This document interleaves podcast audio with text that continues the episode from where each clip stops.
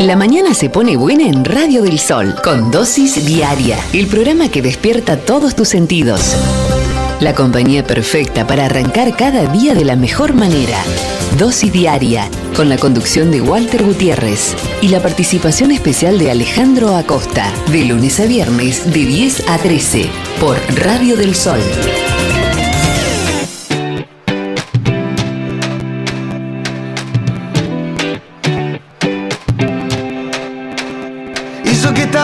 Loco Y hoy que te tengo no te suelto más. Festejé tanto que se fue mi voz.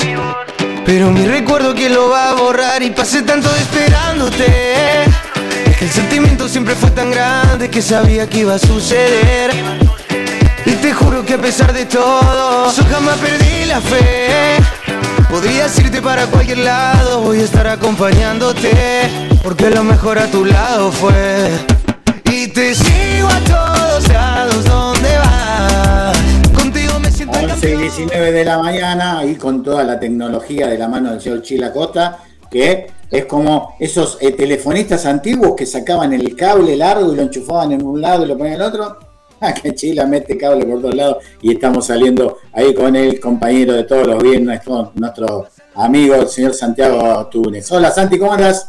Walter, buen día. Si le podemos decir así, ¿no? Este viernes no ayuda mucho el tiempo. Sí, sí, pero aguantemos, ¿no? Para ver fútbol ayer, por, por ejemplo, yo le pegué a cine serie y el fulbito de la tarde lo detuvo más que lindo, ¿no? Estaba, el tiempo estaba para eso, ¿no? El que pueda aprovecharlo y hacerlo, que lo haga, ¿no es cierto, Santi? Tal cual, ayer entre eliminatorias de Europa y de acá de Sudamérica era fútbol en continuado. Santi, vamos a ver primero la primera parte, como hacemos, eh, estamos queriendo poner un poco de, de a poquito, ¿no? Está bien que falta mucho, pero de a poquito ya en el año, ahora en, pocos días también el sorteo del mundial y todo, pero empezar a, poner en, en, clima a la gente, en clima de mundial. Y yo te anticipaba, que lo habíamos hablado en estos días, que ibas a hablar de una polémica que, que sí es el día de hoy y sigue, recién nos acordábamos con Chila cuando fue, el, ese famoso partido de Sebastián Verón y esa polémica que quedó, que polémica hasta abonada hasta por Diego Maradona, de haber ayudado a la selección inglesa. ¿En qué mundial fue, Santi? Tal cual, Walter. Bueno, esto fue ya hace 20 años y como bien decías, todavía se sigue hablando como en aquel momento. Fue en el Mundial de, de Corea-Japón de 2002, que la verdad que la selección llega a ese Mundial como pocas veces ocurrió en la historia con la chapa de candidato. Eh, te acordarás, Walter, que casi que estaba ya cantado que la final de ese mundial era Argentina contra Francia de Sidán, que venía de ser campeón del mundo cuatro años antes. Pero bueno, después de lo que había sido aquel triunfo de Argentina contra Nigeria en, en el estreno de aquel mundial, la historia se empieza a complicar y no solo para Bielsa, sino sobre todo para Verón, para Juan Sebastián Verón que en ese momento jugaba en el Manchester United y eh, tiene un primer tiempo, pero para el olvido, horrible.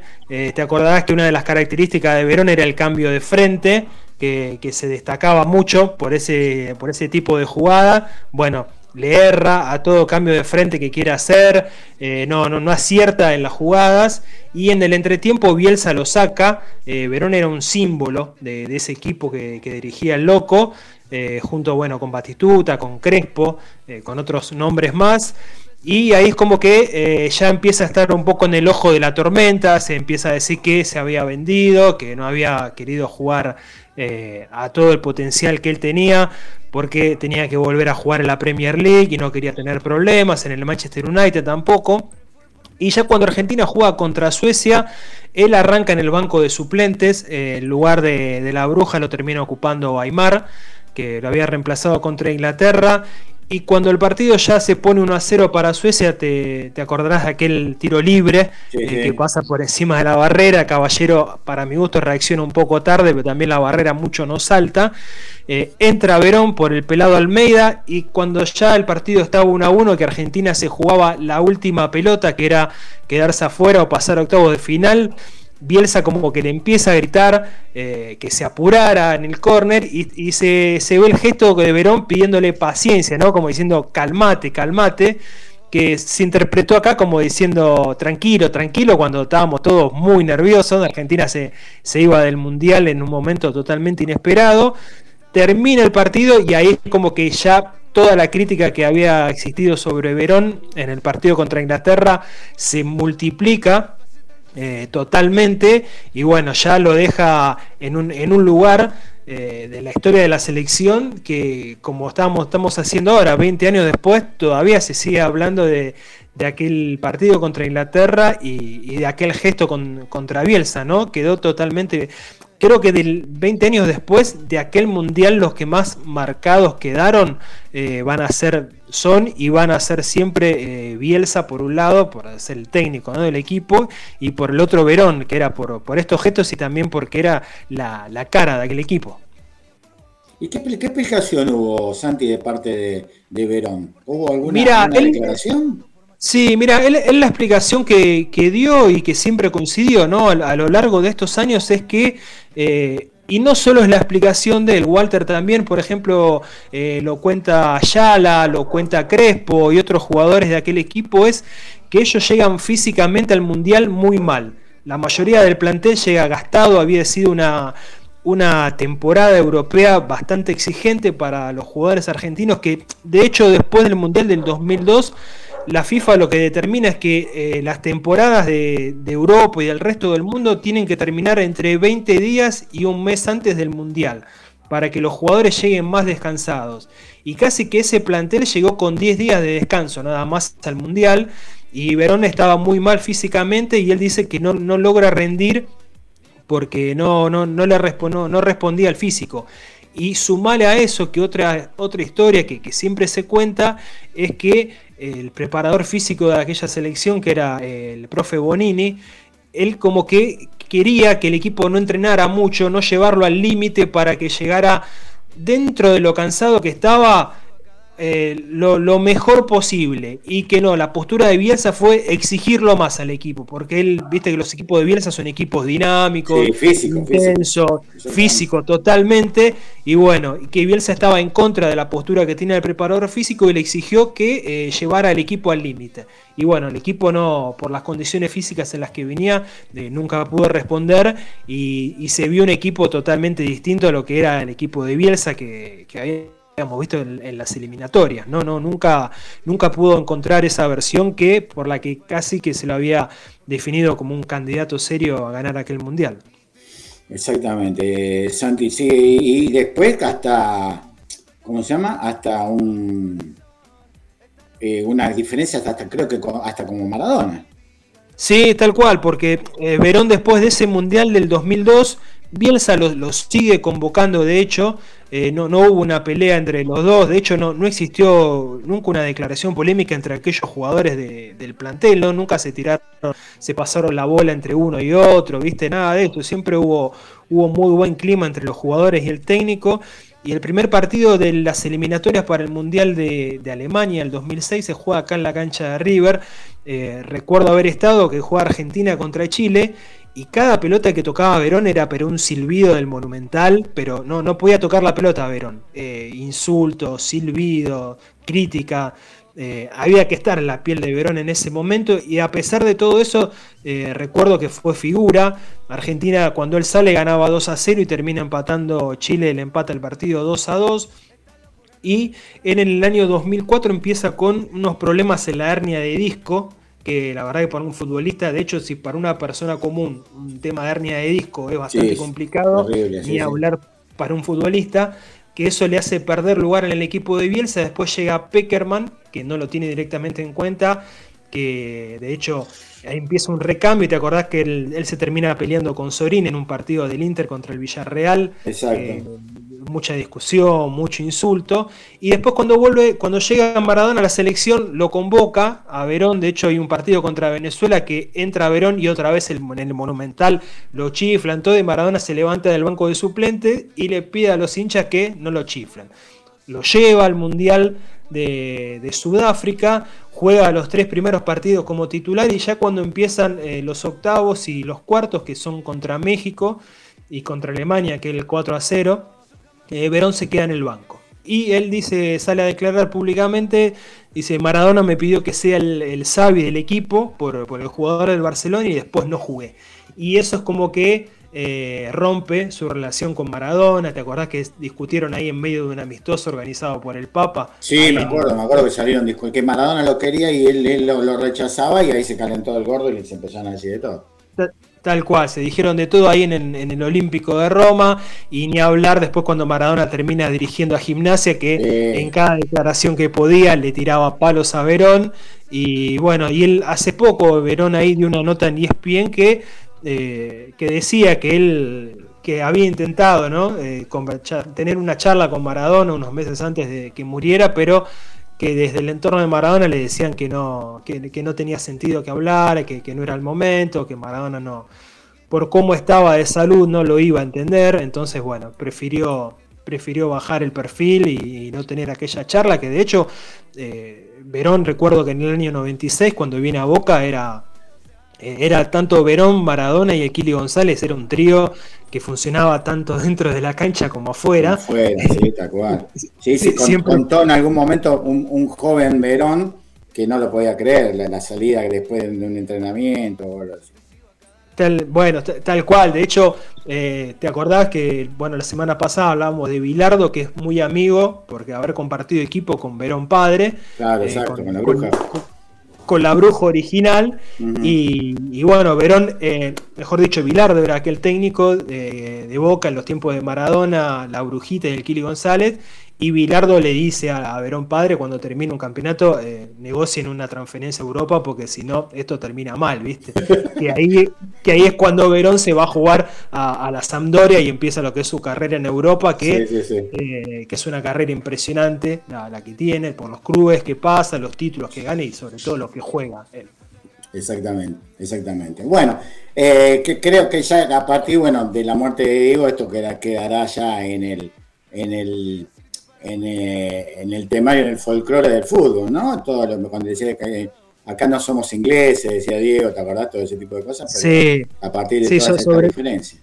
Sobre todo es un canto que quedó, ¿no? En la hinchada de gimnasia, que cada vez que juega contra estudiantes es el que nos salta es un inglés, ¿viste? Sí, tal cual.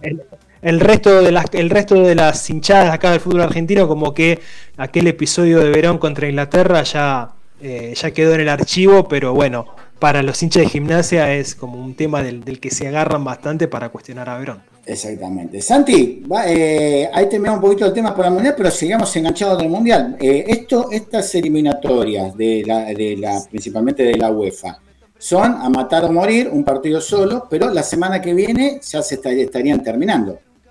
Tal cual, porque lo, que hicieron fue dividirlos en grupos de, cuatro y juegan una especie de semifinal y los dos que ganan después terminan jugando un partido, eh, una final, por así decirlo, y el que gana pasa al Mundial, que es lo que va a pasar eh, dentro de unos días con, por ejemplo, con Portugal y Macedonia, que, ayer la verdad que dio un, batacazo, pero de esos que quedan en la historia, eh, ganando la Italia, que otra vez queda fuera de un mundial como, como había sido también en Rusia 2018 y como vos bien me decías hace unos minutos fuera de aire, eh, ya hay una generación de italianos que no vio jugar a, la, selección en, un mundial. Vos imaginate eso acá en la Argentina, una tragedia pero griega. No, no, acá en Argentina, pero sí, Sí, no, no, eh, imagínate lo que va a ser eso, el día que Argentina queda fuera de, un mundial, eh, porque ya, ha pasado, fue en, México 70, me acuerdo, que queda fuera en la cancha de Boca, pero era como un tiempo, una época en la que en la selección no tenía el, nivel organizativo ni la chapa que tiene ahora. ¿eh? De hecho... El Chile diría otra Argentina.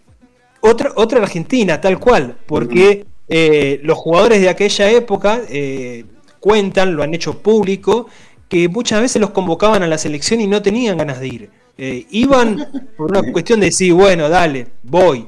Pero no era quizá lo, que pasa ahora de que, de que se mueren por ir a jugar a la selección. No, mm. antes era al revés, porque mm. era todo muy desorganizado. Capaz que la selección en un año no como ha pasado hasta hace poco, pero te cambiaba el técnico de manera muy seguida. Claro, claro. Entonces, ya es como que después del 74 para acá, cuando empieza lo que es el ciclo de Menotti, ya la selección pega una vuelta de página y es un poco más organizado. Justamente lo que te iba yo a decir. Yo creo que ahí hay dos culpables grandes con respecto al sentimiento que tiene el jugador eh, argentino hoy, que se suben Batistuta, Maradona, toda esa época del, del, 74 en adelante, tanto Menotti como Bilardo, grandes culpables de que el jugador argentino se siente identificado con esta selección y quiera venir a jugar. Tal cual, sí, e-, ellos cambiaron lo que es la, mirada, generaron eh, una especie ¿no? de, mística eh, alrededor de, la selección argentina que por suerte con este plantel se, se recuperó, ¿no? Porque después de, después de lo que había sido el Mundial de Isabela, el 2014, la selección había entrado en una, en una debacle, una desorganización dirigencial que también se trasladó un poco a, lo que es lo futbolístico. Pero sí, hasta hace unos días leyendo eh, una nota al al que es el, jefe ¿no? del scouting de la selección, que es el responsable de que Scaloni haya convocado ¿no? estos juveniles que, que son hijos de padres argentinos, ¿no? pero nacieron en Europa. Él decía que cuando van a ver a, los juveniles y le dicen, che, mira, existe la posibilidad de que te convoquen a la selección argentina, ya sea a un sub-17, a un sub-20 o a la mayor, dice que a los pibes les brillan los ojos. Y son son jugadores que no han vivido acá, ¿viste? han venido alguna que otra vez a visitar familiares, pero están criados en Europa y así todo eh, tienen la ilusión de, que sean convocados para jugar acá en Argentina. Exactamente. Eh, Santi, vamos terminando con... Eh, acá las eliminatorias están terminadas, más allá del partido de ese payasesco que van a jugar Argentina-Brasil y todo ese tipo de cosas, pero el quinto puesto, yo creo que en, los papeles lo tiene Perú, más allá de lo que pasó ayer con este con ese gol, si fue gol o no fue, eh, lo tiene Perú ganando, se asegura, lo que tiene que hacer Perú es ganar. Perú gana y se asegura la, clasificación. Pero ¿contra quién jugaría? ¿Tenés idea vos cómo viene la mano contra, contra qué selección jugaría el repechaje? Y si, Mira, eh, si, si el repechaje es ida y vuelta o es a un partido solo. No, el repechaje sería ida y vuelta y, como suele suceder, eh, se jugaría contra, un, contra una selección asiática, ¿viste? Que es la, lo que generalmente suele pasar ¿no? acá en, Sudamérica. Eh, en este caso están definiendo ya las eliminatorias en Asia, siempre ¿viste? está eh, la pelea entre Australia, entre Nueva Zelanda, mm. pero sí, lo que coincido con lo que decís vos, yo creo que el que tiene todas las posibilidades de, ir al repechaje es Perú en este momento. Eh, es una de las selecciones que, mm, a ver, la palabra no es regular, ¿no? Pero dentro de la irregularidad que vos ves a los tres que están peleando, eh, que son eh, Perú, Perú, Colombia y Chile, la verdad que es el que más merecimientos hizo y el que mejor anduvo ¿no? en, las eliminatorias de ese grupo de, tres equipos que, estamos nombrando. Sería de lograr, de llegar al repechaje y lograr la clasificación, eh, sería el segundo mundial consecutivo al que iría Perú de la mano del Tigre Gareca, que ya eh, creo que si lo logra ha hecho merecimientos ¿no? para que le construyan ahí alguna estatua o algún sí, sí, en, en, el centro de Lima, olvídate. En, el centro de Lima, viste, creo que lo van a, lo van a declarar eh, más que más que, que persona, persona ilustre, ya creo que el, Tigre Gareca ya está para algo mucho más grande en Perú, viste. Yo tengo mi preferencia a nivel eh, a los peruanos, los peruanos históricamente no me voy a olvidar nunca más esa bandera en el medio de la cancha de River, las, las Malvinas son argentinas. Eh, y un montón de cosas más por parte de los peruanos. Pero bueno, el fútbol dirá, ¿no? El fútbol es fútbol. Mira Macedonia ayer contra Italia. Creo que eh, Perú es uno de los pocos lugares donde los argentinos no caemos mal eh, a, primera vista, ¿no? Exactamente. Nos quieren, porque uno puede recorrer eh, distintos países acá de la región, vas a Chile y no, caemos bien, vas a Paraguay tampoco, Brasil tampoco. Así que bueno, ojalá si coincido con vos, ojalá que, se le da a Perú y que, pueda jugar el repechaje. Esperemos que sí. Santi, cerrando, las, las redes sociales. En Twitter es eh, arroba de fútbol somos y el sitio es www.defutbolsomos.com.ar. Excelente, excelente. Como, todo, como todos los días para leer de, todo, como siempre tiene ahí Santiago en sus en sus medios. Te mando un abrazo grandote, un mucha merde al niño mañana, ¿eh? que debuta ahí. Eh, ¿Cómo se llama el club? El club se llama el CDI de, de Ituzaingó, el club histórico, pero creo que estoy más nervioso yo que en él en este momento. Le mandamos un saludo. Espero no transmitir los nervios, pobrecito. Un saludo, No, tranquilo, tranquilo. Eso es lo principal, que ellos disfruten, loco, que ellos salgan a la cancha y jueguen. Y como la, la, la expresión era, jueguen a la pelota vayan a jugar a la pelota. Después van a venir las presiones y siguen avanzando, todo, pero cuando en esa edad tienen que jugar a la pelota y tienen que disfrutarlo, más allá de todo eso. Así que mandarle, mandarle un abrazo, un abrazo grandote y me imagino que abajo de la SDI va a estar la, el mando dorado azul y amarillo. Esperemos, sí, no, no, ahí estamos peleando, ¿no? Es, una generación que le gusta más las camisetas de Europa que las de acá, ah, Así que, a mí me, me pasa mucho el, mío, ¿qué, ¿qué, querés para el cumpleaños? La del Barcelona. ¿Qué Barcelona? Te llevo la de San Telmo. Ah, la de San Telmo no, no hace nada. No, Listo. Más de San Telmo no. Es, es una pelea continua esa. 11 y 38 y termina la columna del señor Santiago Túnez de Fundo Somos. Te mando un abrazo grandote, Santi, y nos encontramos la semana que viene. Muchas gracias, Walter. Abrazos por ahí para todos, saludos. Vamos, Chila, con todo. Estar acompañándote, porque lo mejor